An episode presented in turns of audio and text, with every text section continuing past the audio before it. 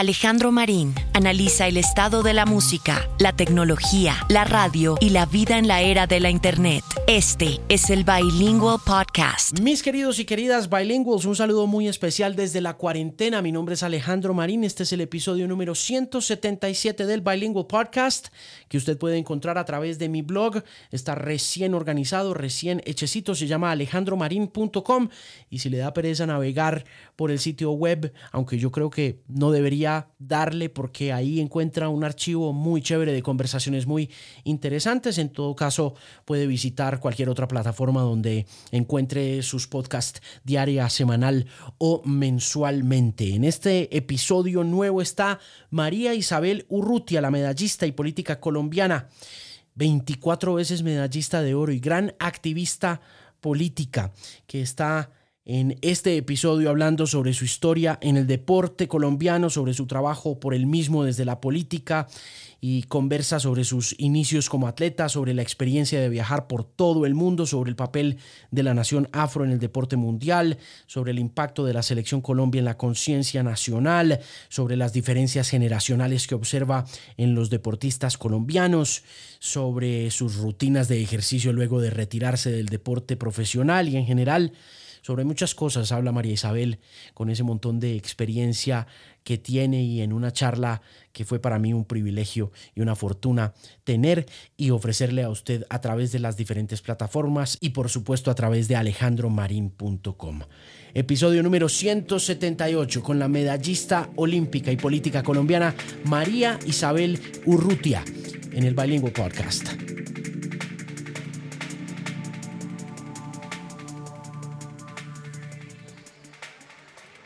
María Isabel, bienvenida al podcast por Canal 13. Mi nombre es Alejandro Marín y es un placer conocerla, así sea de manera virtual. Es un orgullo y un honor también. Gracias, Alejandro. Lo mismo saludo para todos eh, los que están conectados y bueno, aquí a lo que necesiten. la cogió la cuarentena en la capital de la República. ¿Usted cuánto tiempo lleva viviendo aquí? No, yo trabajo aquí con el Instituto Distrital de Recreación y Deportes y, y, en la, y con el Ministerio del Deporte. Entonces me toca permanecer acá en Bogotá porque yo soy la entrenadora del equipo de levantamiento de pesas de Bogotá. Ok, ¿cuánto tiempo lleva el equipo de levantamiento de pesas de Bogotá funcionando? Nosotros, yo estoy aquí desde hace siete años, más o menos ya llevo acá en Bogotá. ¿Ustedes llevan siete años y el equipo lleva siete años?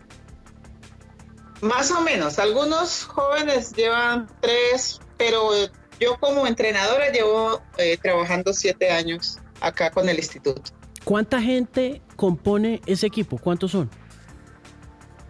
tenemos, eh, obviamente tenemos todas las categorías, eh, desde infantil, mm, tenemos juveniles, sub 17, sub 23 y mayores, alrededor de, de 30 a 35 eh, competidores ya que han competido a nivel nacional y a nivel internacional. Tenemos campeones panamericanos, mundiales, eh, de Juegos Panamericanos, medallistas mundial, medallistas eh, de los Juegos Olímpicos de la Juventud. Hay un equipo más o menos bueno y fuerte. ¿Cuánta gente, eh, perdón, eh, en lo que lleva entrenando, eh, cómo se ha sentido con respecto a el ejercicio profesional de, de, atleta profesional? Pues uno ve mucho en el deporte que, que los grandes deportistas, que los grandes atletas terminan entrenando también, pero ahora que la tengo aquí en cámara, ¿cómo se ha sentido usted? No, me ha sentido muy bien y de hecho eh, Hoy Bogotá hace parte de la élite colombiana en el levantamiento de pesas. Hoy nosotros tenemos eh, aproximadamente tres deportistas ya clasificados prácticamente a Juegos Olímpicos eh, Tokio 2020, que ahora se nos volvió 2021. Eh, y como te dije, hemos, tenido campeones panamericanos, mundial, panamericanos juveniles, panamericanos de mayores, mm, eh, mundiales eh, juveniles, sub-17.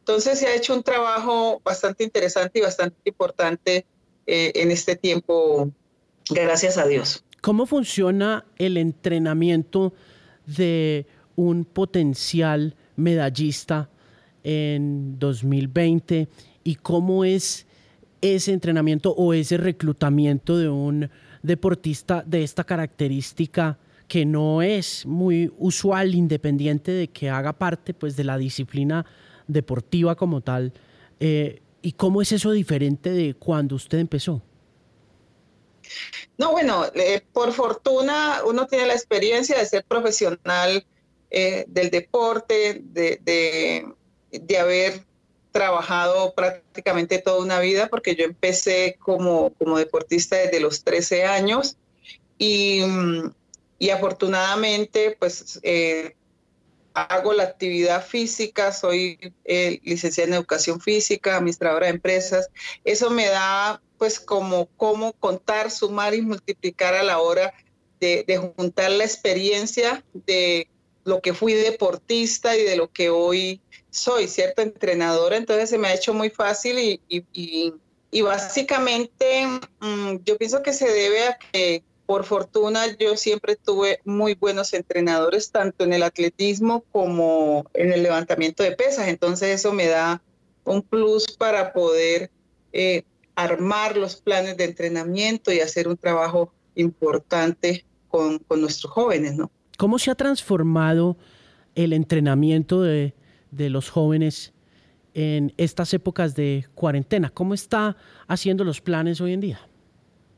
Bueno, sí, ha sido un poco difícil porque el deporte de nosotros es un deporte eh, prácticamente que siempre hay que tener contacto con el implemento y, de ahí parte el resultado del atleta, pero eh, hemos podido sortear un poco esa situación y, lo que hemos estado haciendo todo es un trabajo de fortalecimiento, trabajo de en el cual ellos puedan mantener eh, eh, su parte física.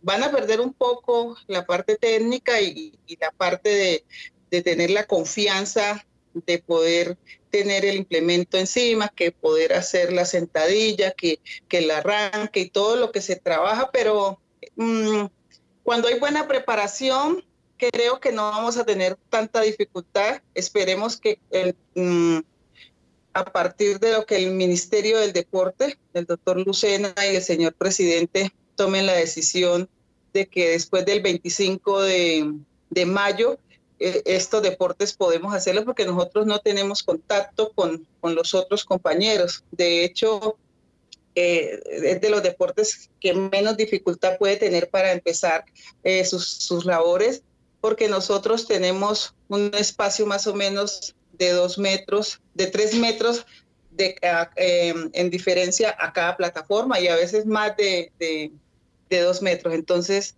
esperamos poder empezar eh, en la, después, de lo, después del 25 de, de, mayo, mm. ya los muchachos pudiendo eh, trabajar con, con la implementación. María Isabel, ¿de qué depende que esa decisión sea positiva?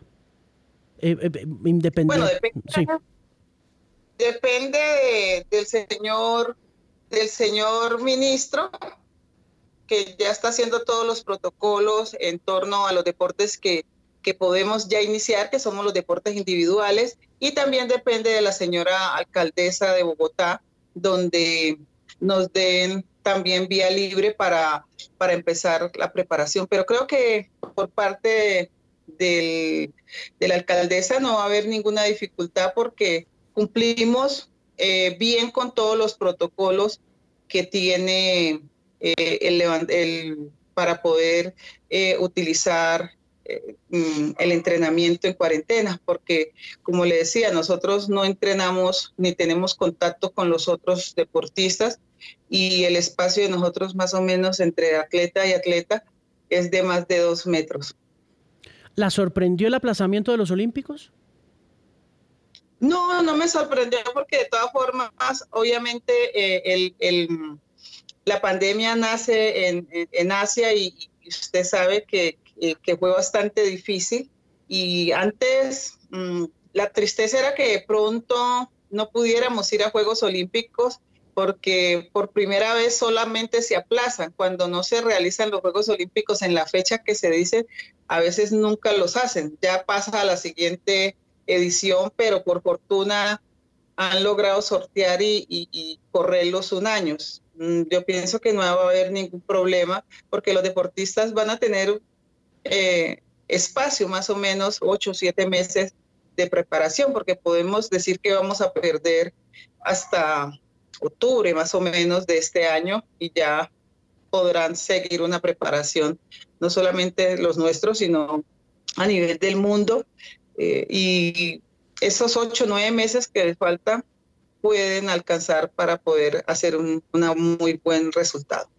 María Isabel, em, ¿cómo ve a la juventud en términos de estado físico, en términos de estado de salud en Colombia? En los Estados Unidos hay varios debates sucediendo alrededor de cosas que parecían inverosímiles, imposibles de que fueran a pasar, pero que de repente empezaron a pasar y es el reemplazo, por ejemplo, en el caso de los juegos en equipo de las congregaciones digitales y virtuales alrededor de los videojuegos y también, por otro lado, por el, lado a largo plazo de la salud física de, atletas en, el, en deportes de alto contacto, de contacto físico duro como el boxeo, como el ultimate, incluso como el mismo fútbol americano, han despertado también una problemática importante eh, alrededor de todo tipo, de tipo racial, de tipo físico, eh, de tipo laboral, donde eh, si usted conecta esas dos cosas, uno piensa y algunos intelectuales dicen que el deporte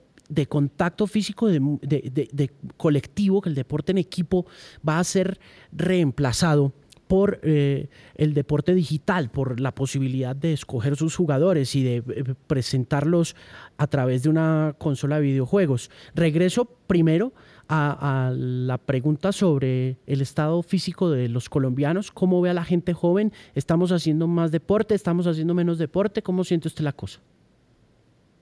Bueno, eh, yo pienso que el estado físico y el que los muchachos hagan deporte en Colombia se está, se está dando más que antes. Primero porque los deportistas hoy tienen opción y el deporte es una opción de vida.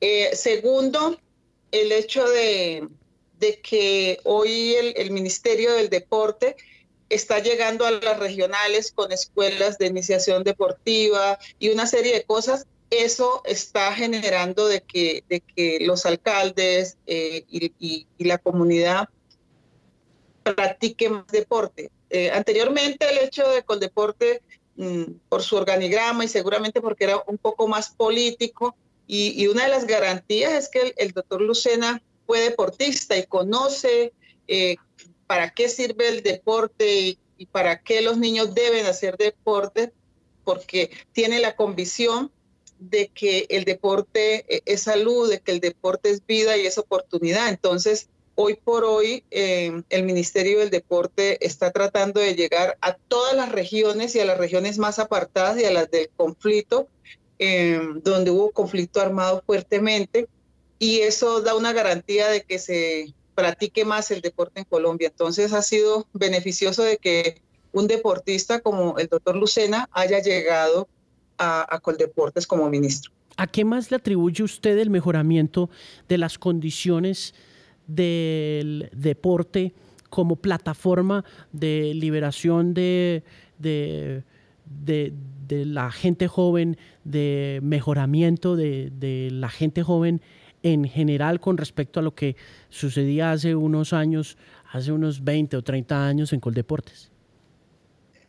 A ver, hay dos factores. Un factor es, es que logramos, y pienso que hubo un antes y un después. Eh, eh, eh, ese antes era donde nosotros como deportistas nos tocaba pedir, el deporte no era una opción de vida, el deporte uno lo hacía porque, porque le gustaba o porque mm, tenía una beca en la universidad o porque, porque quería seguir viajando. Entonces, en mi caso, ¿no? Pero el Sydney 2000 cambió la perspectiva del deporte en Colombia. Entonces, en ese momento despertó eh, las ganas y de hacer deporte. Segundo, Mm, los compañeros seguramente el deportista hacía el deporte y todo, pero pues no tenía la fe de que podía estar en el podio olímpico y cuando pues yo logré llegar al podio olímpico, de hecho, desde ahí siempre hemos ido mejorando, ya, ya tenemos eh, varias medallas de oro, la, de Oscar, la de Caterine, las dos de, de Mariana.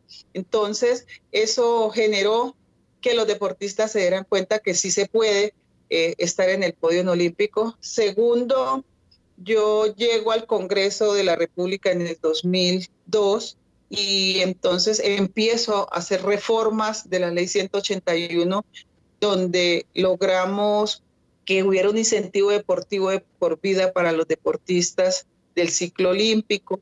Eh, se autorizó que los, que los, eh, los departamentos pudieran darle un incentivo a sus atletas. Entonces, eso ha generado que ya hoy para los deportistas es importante eh, hacer deporte y además les pagan por eso, ¿cierto? Entonces, eso fue una de las reformas que hicimos. Segundo, logramos hacer una reforma para que haya más escenarios deportivos. Hoy, hoy tenemos la opción de poder hacer los Juegos Nacionales porque hay recursos, porque tenemos los cuatro puntos más de la telefonía celular, donde eso es para escenarios deportivos, donde, donde de ahí se puede hacer la preparación para los deportistas del ciclo olímpico.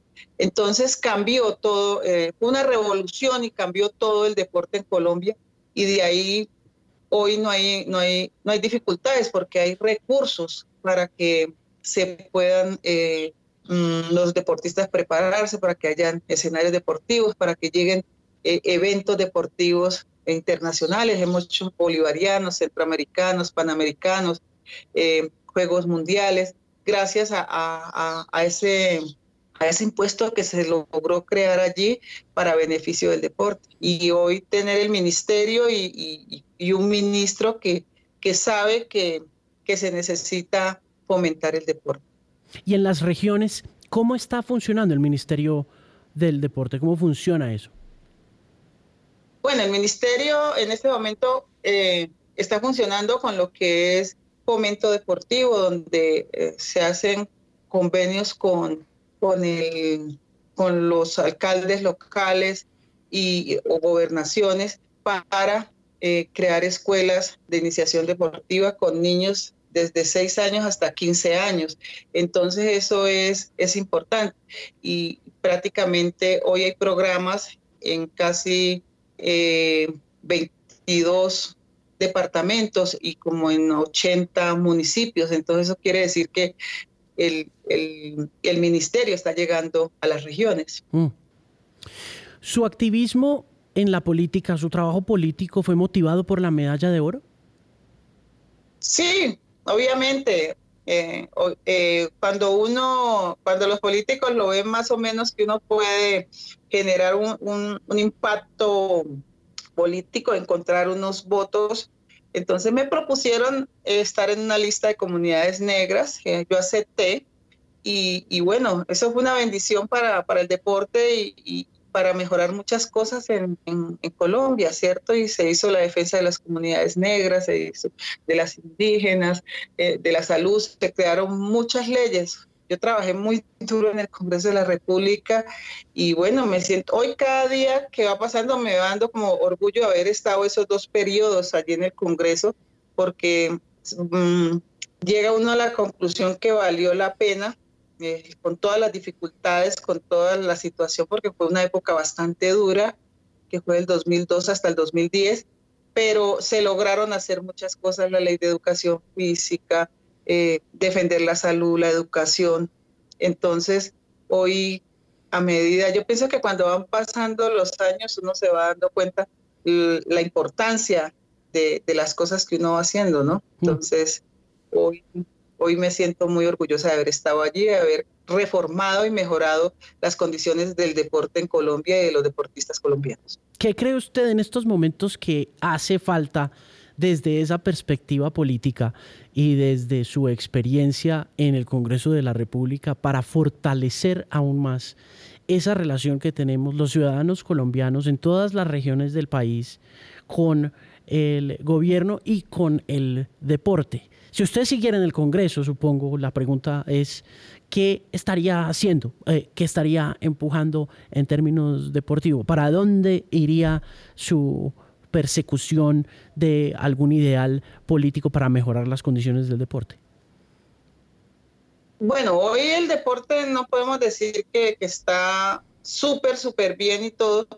Obviamente el ministerio ha hecho un esfuerzo por llegar a las regiones y todo, pero lo que yo haría si, si, por ejemplo, estuviera en este momento en el Congreso era darle más fortaleza al ministerio en el tema económico para la inversión en, en la infraestructura del deporte y en la atención de los niños y jóvenes en las regiones. Obviamente se está haciendo, pero le falta, le falta más presupuesto al, ministerio para que sea más firme y más fuerte eh, la presencia y, darle más oportunidades eh, a más deportes y a más deportistas. Obviamente el presupuesto del ministerio eh, habría que fortalecer un poco más, ¿cierto?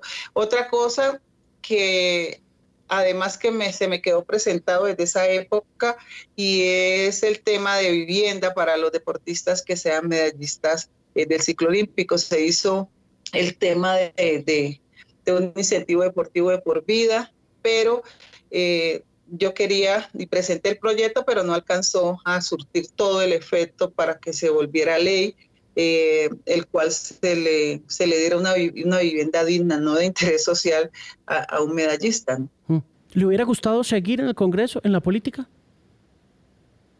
Obviamente sigo en la política, ayudando y todo. Sí, obviamente estar en la política eh, es poder servir, ayudar a muchas personas, ¿cierto? Y, defender los derechos de mucha gente desde ahí, desde ese, desde ese ángulo. Pero a veces la política mm, es, cruel y es dura, ¿cierto? Uno se dedica, trabaja, hace, pero mm, cuando, cuando se es demasiadamente honesto, eh, no es tan fácil hacer política porque cuesta, cuesta y, y, y, el voto de opiniones es muy poco en Colombia y, ya vemos muchos líderes sociales en los cuales eh, luchamos por ese voto de opinión y no por el voto político, ¿no? Claro. ¿Usted siente que las comunidades negras siguen dependiendo mucho del deporte o en otras ocasiones de la cultura y de la música para sobresalir como población dentro de Colombia y cómo mejorar esa condición. Usted que ha sido lideresa en ese sector y sobre todo en el tema del deporte, ¿cómo ve eso? Mire, eh, o sea, nosotros nos hemos destacado en el deporte, en, la cultura, en, la, en, la, en, el deporte, en la cultura, eh, en muchos aspectos. Yo pienso que en lo científico también, sino que el problema es, es a veces el racismo estructural existente en Colombia y no hay la oportunidad para muchos profesionales que, que, que a veces tienen... Mm, mejores y mayores títulos que algunos, que algunas personas que, están allí, ¿cierto? Entonces, primero, mm, el racismo estructural que hay. Segundo, puedo, se puede decir que también es, es, la desorganización por parte de nosotros mismos y, y, la desunión, ¿cierto? Porque obviamente a nosotros nos han contado mal, eh, pero si, si, si, nosotros mismos nos contáramos y, buscáramos una opción eh, en donde nos contáramos realmente, seguramente eh, los negros tendríamos una opción de tener más de, dos millones de votos y con dos millones de votos, como dice el dicho, eh, puedes exigir políticamente alguna cosa. Nosotros nos contamos muy aisladamente y, y a veces nos dan oportunidades pero es a través de los partidos políticos. Hoy tenemos dos oportunidades y dos opciones eh, muy importantes en este gobierno, eh, que es la ministra de, las TIC y la ministra de Cultura, eh, que son espacios importantes, ¿cierto? Pero pues pienso que, que a veces esas son las presencias importantes que tenemos, pero de ahí para allá a veces se le dificulta a muchos profesionales nuestros teniendo la capacidad intelectual, teniendo la capacidad para ejercer algunos cargos tanto en los municipios como en los, en los departamentos y no se les da la oportunidad. Yo creo que a este país, como a muchos otros territorios, a muchos otros países del mundo, los mueve el deporte como ninguna otra causa, como ningún otro eh, eh, movimiento, como ninguna otra cultura. Creo que la cultura del deporte es más poderosa incluso que la cultura de la música misma. Yo se lo digo porque soy locutor de música y, la música siempre ha sido una pasión enorme mía, pero creo que no alcanza a, llegarle ni a las rodillas a, la pasión que produce el deporte. Pero, ¿qué tanto impacto ha tenido positivamente el deporte en Colombia? Eh, ¿Cuál ha sido la incidencia del deporte en este país? ¿Ha sido positiva? Eh, ¿Usted cómo, qué opina? No, claro, obviamente, y, el deporte colombiano y los deportistas colombianos, pienso que hemos sido los, los mejores embajadores de este país. Eh, a ver, los deportistas que viajamos y recorrimos el mundo entre los años 70, eh, podemos decir, y los años 90 eh, más o menos, eh, tuvimos mucha dificultad. Tú recuerdas que el pasaporte nuestro era verde. Claro. Entonces, cuando uno llegaba a un aeropuerto, eso lo esculcaban hasta, hasta hasta no llegar, pues, sí. como dice el dicho, y entonces todos éramos eh, sospechosos o prostitutas o, narcotraficantes. Y, eso se ha ido cambiando, eso se lo vemos a, la selección Colombia, se lo vemos a, a, Lucho Herrera, se la debemos a todos los deportistas que, que empezamos a viajar mucho y a tener muchos resultados a nivel mundial, donde, donde Colombia siempre era protagonista. Entonces, eh, creo que el deporte ha sido una, la cara más linda y más amable de, del cambio hasta hoy eh, para, el, para el país como tal. Obviamente, mm, eh, apenas hace, digamos, estos 20 años el deporte ha ido, se ha ido transformando y se ha ido, y se ha ido buscando que sea una política de Estado. No hemos logrado que, se vea tal como una política de Estado real, pero la cara la hemos cambiado todos los deportistas, porque eh, lo, demás sigue, ¿cierto? El narcotráfico se sigue y todo eso, pero atrás del narcotráfico siempre adelantamos nosotros con una buena participación de Nairo, con una buena participación de esta. Entonces, eh, lo malo que, es, que hace el narcotráfico nosotros lo vamos tapando con nuestros deportistas. Eso es, esa es una de las garantías. Nosotros hemos sido la cara linda y amable de, Colombia. ¿Ha habido algún aspecto positivo del crecimiento, perdón, negativo del, del crecimiento del deporte en Colombia? Según usted, en su opinión, ¿cuál es ese lado que puede no ser tan bueno del crecimiento del desarrollo del deporte en Colombia como esa pasión, sobre todo viéndolo no tanto desde la perspectiva de los atletas, sino desde el impacto que tiene en la sociedad. ¿Cuál cree usted que puede ser un impacto negativo? No, mire que no, yo pienso que el, deporte colombiano no ha tenido aspectos negativos. Primero porque los deportistas se han portado muy bien y, y la mayoría son muy pocos los deportistas que han tenido problemas de, mal comportamiento y, así sucesivamente. Segundo, mm, no, pienso que, Colombia lo que ha ido es creciendo, porque por ejemplo, encontrar que donde no éramos fuertes, como el, tenis, hoy eh, un, llegar a, lo que ha hecho y así sucesivamente. Entonces, yo pienso que nosotros tenemos, eh, ha sido como, no vamos a decir que el 100%, pero yo pienso que un 95% eh, ha sido positivo el, deporte para Colombia. Volvamos a la selección. Eh, usted mencionado por un momento a la selección y la selección es indiscutiblemente la pasión más grande que siente este país en términos de cultura del deporte y cultura del entretenimiento, pensaría yo también.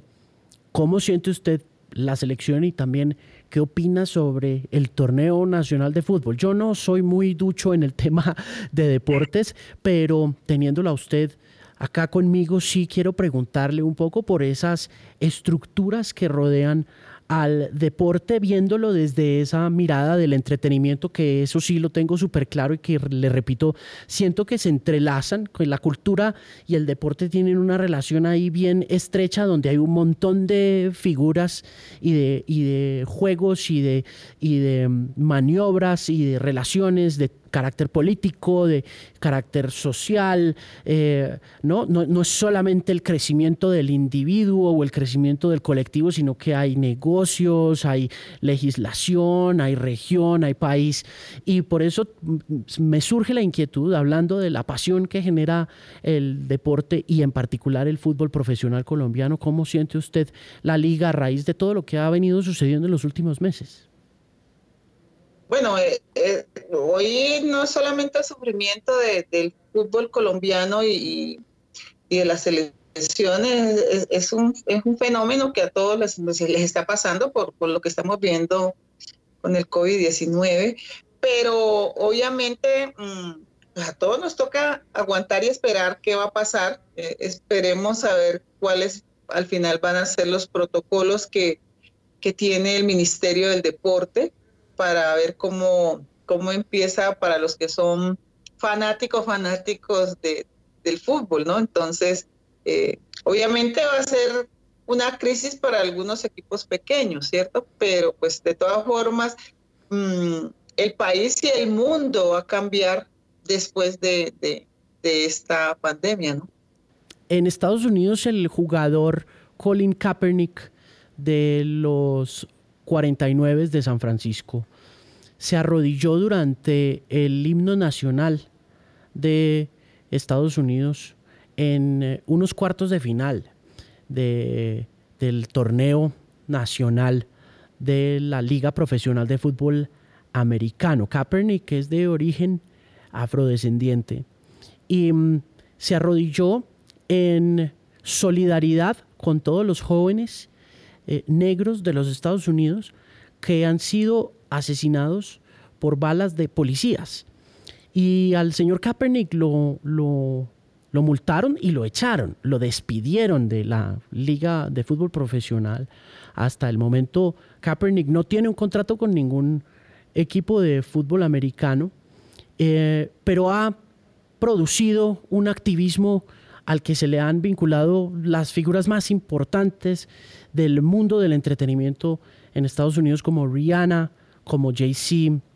Y mm, también ha generado un debate del que le hablaba yo hace un rato y que me gustaría retomar y es el tema de la explotación de los artistas y de los deportistas estadounidenses, afrodescendientes o afroestadounidenses.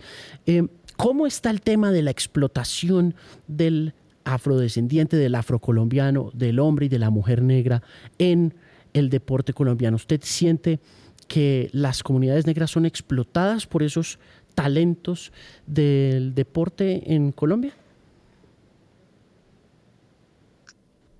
Bueno, eh, obviamente aquí no funciona tanto los, los, deportes profesionales para las comunidades, pero sí a veces uno se da cuenta que mm, juegan con la, con, la oportunidad de los muchachos eh, de la región del Pacífico, eh, mm, de la costa caucana, en torno a, que para poder llegar a estar en un equipo internacional, a veces los padres les toca, y, en algunas veces me lo han comentado, les toca prácticamente mm, ceder todos sus derechos deportivos, en el cual cuando venden el muchacho o hay una negociación, al final a la familia solo le queda lo que lo que logra recoger el, deportista y si no logra ser bueno mm, no les queda nada. Entonces es por lo que aquí en Colombia mm, no hay legislación para, para cuando se vende un, un, deportista de fútbol o algo. Pero creo que tanto más los afrodescendientes pero aquí a todos creo que les pasa lo mismo. Sí ¿Qué opina del tema de la selección femenina de fútbol y en general del papel que están jugando las mujeres hoy en día en el deporte colombiano? Le pregunto, la pregunta tiene dos aristas, tiene dos puntas. La primera es sobre el tema del que se habló mucho el año pasado sobre el apoyo a las jugadoras de fútbol de la selección colombiana profesional de fútbol. Y la otra punta de la pregunta tiene que ver con usted como mujer, cómo siente, dónde están las mujeres en estos momentos, cómo está el tema de la discriminación, cómo siente usted que han mejorado las cosas desde que usted comenzó a hacer deporte hasta el día de hoy. A ver, mire, eh, hay un tema con, el tema del fútbol en las mujeres, ¿cierto? Eh, se ve, obviamente en el deporte nuestro no, porque no, no se genera tanta economía ni, el tema, ¿cierto? Pero el machismo en, Colombia y en la dirigencia del, del deporte del fútbol es bastante alto y para ella es muy duro, ¿cierto? De hecho, creo y en estos días escuché a una de las muchachas en el cual eh, les cancelaron los contratos porque pues está la pandemia, ¿cierto? y, no se respeta esa parte cuando el mismo gobierno nacional ha sacado una, una, un decreto donde dice que no se pueden suspender los contratos laborales y obviamente ganan menos ellas y lo primero que hicieron fue recortar lo de las mujeres y no va a haber liga para las mujeres y se está peleando porque sí se haga de los hombres. Entonces a ella les toca muy duro. Yo me solidarizo y, en muchas ocasiones que, que, hemos logrado hacer algún evento en solidaridad con ellas lo hago porque pienso que han dado la pelea y, han, y han sido muy guapas en hacer visible esa, ese machismo y esa discriminación hacia ellas como mujeres. Cuando uno ve a mujeres como ellas hablando duro, eh, parándose por sus derechos y también ganando torneos, metiendo goles, haciendo un trabajo muy responsable y muy juicioso de disciplina y de victoria, ¿qué le recuerda a usted de sus épocas en el deporte, eh, volviendo por ejemplo a los Olímpicos. ¿Qué recuerda usted de esos primeros Olímpicos en los que participó? Bueno, no tanto a los olímpicos. Yo recuerdo la dificultad que tuve igual como ellas. A mí me tocó bastante duro porque igualmente yo fui la prácticamente la primera mujer que empecé a hacer levantamiento de pesas en Colombia, ¿cierto? Y a salir a competir a nivel internacional y, entonces me tocaba buscar los tiquetes, me tocaba pedir, me tocaba de todo para poder ir a representar a mi país. y, y a los muchachos pues no les decían que no, pero para mí no había, ¿cierto? Pero por fortuna pues nosotras somos luchadoras y damos la pelea, damos la pelea. Yo puedo decir que cuando ya llegué a Cine 2000 no tuve, ya no tenía dificultades porque en tanto pedir y en tanto molestar yo logré tener un, patrocinio eh, con Bavaria, ¿cierto? Entonces eso me dio la opción de, ya poder viajar sin tener que estar pidiendo. Entonces tenía un respaldo con que poderme preparar y todo. Pero eh, puedo decir que desde que inicié como deportista hasta el año 96 que logré obtener ese patrocinio, lo único que tenía era mis propios recursos de mi trabajo en empresas municipales de Cali, en Cali. Entonces no fue fácil, pero nosotras damos la pelea y siempre luchamos en torno a, salir adelante.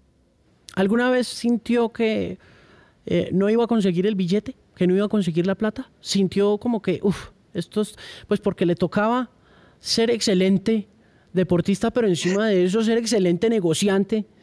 Y eso a veces como que es muy complicado de juntar las dos cosas. Eh, ¿Se desmoralizó alguna vez? Sí, a veces está uno casi al borde. A mí me sirvió mucho los medios de comunicación. Yo no me puedo quejar de los medios de comunicación porque me ayudaban a, difundir que necesitaba eh, para poder viajar y todo ese tema. Y, bueno, eso a veces aparecía y lograba, en último momento lograba eh, poder obtener cómo llegar a, a los eventos. Mm. Usted es especialista en derechos humanos y de la mujer también. Le pregunto todas estas cosas por eso y porque también me gustaría saber cómo llega ahí, cómo se convierte en especialista en derechos humanos y de la mujer y por qué eh, se va por ese lado humanista, porque son muchas facetas, es muy versátil usted a la hora de a la hora de participar de la sociedad. Primero, es la primera medallista de oro de la historia de este joven pero atribulado país. Segundo, se mete en la política. Tercero, se mete en el tema eh, social. Entonces, ¿cómo, ¿cómo llegó al tema social? Al tema, ¿qué, ¿Qué le interesó el tema de derechos humanos y de la mujer? ¿Por qué le interesó?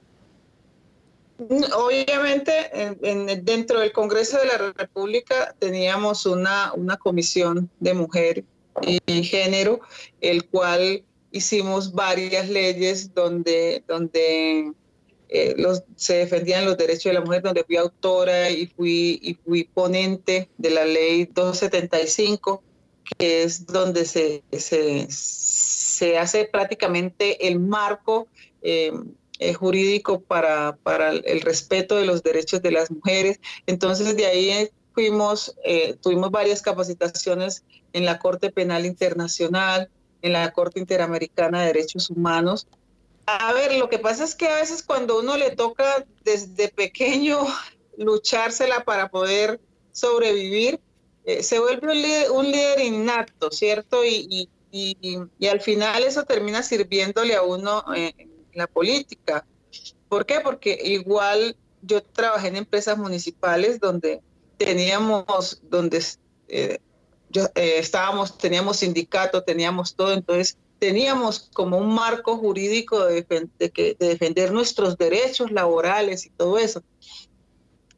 Antes lo venía haciendo porque me tocaba defender para que me llevaran a cualquier evento y entonces sí, la llevamos, pero consiga sus, sus, tiquetes. Entonces son cosas de que uno toda la vida lo ha trabajado y cuando llega allí, pues se le despierta más y, logra capacitarse en torno a, a, ese tipo de trabajos. Entonces, para mí hoy es, es fácil eh, mm, estar en, el ámbito como entrenadora y, ayudar políticamente eh, cuando uno encuentra que se pueden hacer las cosas bien hechas. Cuando uno ha tenido que guerrear tanto para conseguir algo, no, importa lo que sea, em, sacrifica cosas y se acuerda de, de cosas pero no necesariamente mira uno. La mayoría de la gente em, un poco como que idolatra esa historia del personaje que viene de abajo y se convierte en una gloria del deporte o de la música o esas cosas, pero quienes en realidad han sido las glorias o quienes han logrado triunfar por encima de una adversidad creo que tienen otro, otro tipo de recuerdos y de, y de concepto sobre, sobre su vida. Y le quiero preguntar en ese orden de ideas por la niñez, por, por cómo la recuerda usted, porque le repito, hay momentos de la vida de uno en que uno la pasa mal eh, para lograr un objetivo, sin importar el entorno, puede ser un entorno muy negativo, moderadamente negativo, con algunos obstáculos o privilegiado, pero al, final de cuentas eh, el objetivo sigue siendo como siempre la meta, ¿no? Como que la meta siempre está ahí para uno. Y quería preguntarle ahora que hablábamos de dificultades, ¿qué recuerda usted de su niñez, con las cosas buenas y con las cosas malas? Bueno, yo pienso que mi vida de niñez fue una niñez pues, en el deporte prácticamente, porque igual yo empecé el atletismo a los 13 años y inmediatamente eh, me fue muy bien y, empecé a viajar y, vi el deporte como una oportunidad de vida. Eh, obviamente con todas las dificultades, porque no es fácil para, cualquier persona o, mujer. Mm, que se cría en, una, en, una, en un entorno peligroso, en un entorno, mm, en un barrio de invasión, como es la, la comuna 16, eh, en lo que en, esa época se llamaba Unión de Vivienda Popular, que hoy es que después lo dividieron y, es Mariano Ramos, donde hay bastantes dificultades y todas las situaciones. Eh, eso lo recuerdo, pero le doy gracias a Dios y al deporte porque eso me cambió la perspectiva, me sirvió para estudiar, me sirvió para recorrer el mundo y me sirvió para ser la mujer más importante eh, de Colombia, por, por haber sido la primera medallista de oro para Colombia en un campeonato del mundo de levantamiento de pesas. Después ser la primera medalla de oro para Colombia en unos Juegos Olímpicos.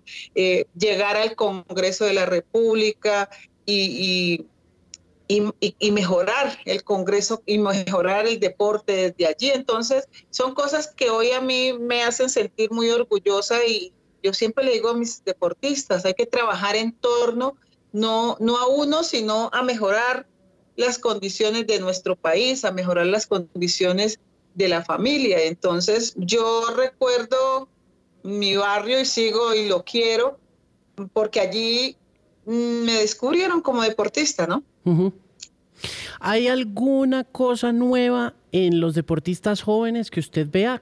A uno siempre le dicen, no, es que los jóvenes traen otro chip, vienen con el chip, con el chip en la cabeza o alguna cosa, y usted como entrenadora ve eh, algo nuevo en los deportistas colombianos? ¿Ve alguna característica? Dicen, o son más rápidos, o son más fuertes, o son más altos, o alguna cosa así. ¿Hay algo por lo que diga usted, ve, estos son como mejores que nosotros hace 20 años por tal cosa? Bueno, yo pienso que el deporte no cambia, pero no, pienso que nosotros teníamos más, más amor por el deporte porque a nosotros no nos pagaban. Entonces ahora, por ejemplo, a los peloteros les pagan y todo, y, hay que arriarlos durísimo para que A mí no me tenía que arriar para entrenar porque me gustaba y el incentivo para mí no era porque me pagaran, el incentivo para mí era porque tenía la opción de ir a Chile o porque tenía la opción de ir a Alemania o a Francia. Entonces, entrenábamos por ilusión. Entonces, estamos hablando que estos muchachos, como les pagan, entonces no, no le meten tantas ganas. No, no, yo creo que si nosotros nos hubieran pagado en esa época le hubiéramos puesto más ganas, o no sabemos, pero pero bueno, en, en, términos generales, eh, el deporte y los deportistas colombianos están muy bien en este momento y, esperamos que cada día eh, sigamos iguales y, y, mantenernos en el podio, ¿no? Mm. Oiga, todos nos tienen enclaustrados pues con este tema de la seguridad, del distanciamiento social y demás. Y usted que ha sido tan paseadora y que empezó a hacer deporte y que vio el, eh, en el deporte el sueño de viajar a hacerse realidad. Y en eso también es pionera porque hoy en día todos los pelados sueñan es con viajar. Ellos quieren es estar paseando todo el tiempo. Eso sí, no quieren hacer nada más. Eh, ahora que está uno en esta época que sirve como para reflexionar, me gustaría preguntarle cuál fue su mejor viaje, cuál, cuál es el destino que más le ha gustado de todas las partes en las que ha estado en el mundo. No, a mí me encantaba viajar. Después fue que ya me cansé y dije, no, no más, y me retiré del deporte. Pero no, pienso que obviamente es que yo recorrí prácticamente casi los cinco continentes, estuve en Asia, en Australia, bueno, todo me gustaba, Europa, además vivía en Europa, en, España, en Francia, en Alemania. Pero hay algún lugar bonito que, que, diga, en estos momentos hay un lugar que recuerdo que, que, que me genera nostalgia o que me gustaría volver o alguna cosa así? Mire, Austria es un país muy lindo, Checoslovaquia, muy lindo. Eh, las diferencias sociales en esa época que yo fui cuando estuve en África. Entonces, de, cada, de cada país que estuve o continente tengo un recuerdo muy lindo. Asia es un, con una cultura muy interesante. Mm, no, yo no podría decir. ¿Y, y en dónde vivir? No, en Colombia. Yo creo que después de uno darle mucha vuelta al mundo siempre se encuentra con que el país es, es el mejor destino para estar, ¿no? Ah, este es un vividero. Colombia es el mejor vividero que tiene el mundo entero. Sí, uno, uno, uno se queja mucho de, de este vividero, pues porque tenemos mucho problema. ¿Me oye? Ahora sí. Ah, bueno. No, le, le decía que uno se queja mucho de este buen vividero, pues porque hay mucho problema como en toda parte, pero en realidad somos muy privilegiados en muchos sentidos, ¿no? Sí, yo, yo, de hecho, de, que uno le toca vivir por fuera tanto tiempo, o debe ser porque viví tanto tiempo por fuera y uno aprende a querer su país. Mm, yo puedo decir que después de la medalla de, de oro en los Juegos Olímpicos, eh, conocí a Colombia, ¿cierto? Porque antes pues iba a los campeonatos nacionales en las principales ciudades, ¿cierto? Pero, por ejemplo, mm, cuando fui medallista olímpica, puedo decir que todavía sigo recorriendo y ahora que trabajo con, con, el ministerio, que voy a las regiones, entonces uno ve la, la, la riqueza, el calor humano de la gente. Cada día me enamoro más de, mi país, ¿cierto? María Isabel, gracias por estar acá en el podcast por Canal 13. Ha sido nuevamente un orgullo conversar con ustedes, un honor tenerla aquí en el programa. Y quiero preguntarle antes de irse, eh, en estas épocas de cuarentena, ¿cómo está su rutina de ejercicios? ¿Y qué nos recomienda a nosotros los sedentarios eternos de, del mundo? yo pienso que los sedentarios están felices porque están pegados al televisor y no es más, ¿cierto? Pero hay que hacer un poquito de actividad física. ¿Usted cómo está manejando el tema? ¿Usted cómo es su rutina luego de haber sido profesional? ¿Cómo es su rutina? y todo y, salgo, hago un poquito de, camino y hago ejercicios aquí dentro de la casa.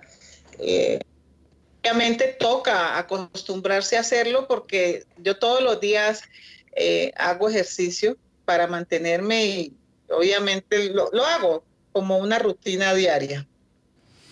De nuevo, muchísimas gracias por tomarse el tiempo para hablar conmigo aquí en el podcast de Canal 13 y mm, la mejor de las suertes. Espero conocerla en persona muy pronto.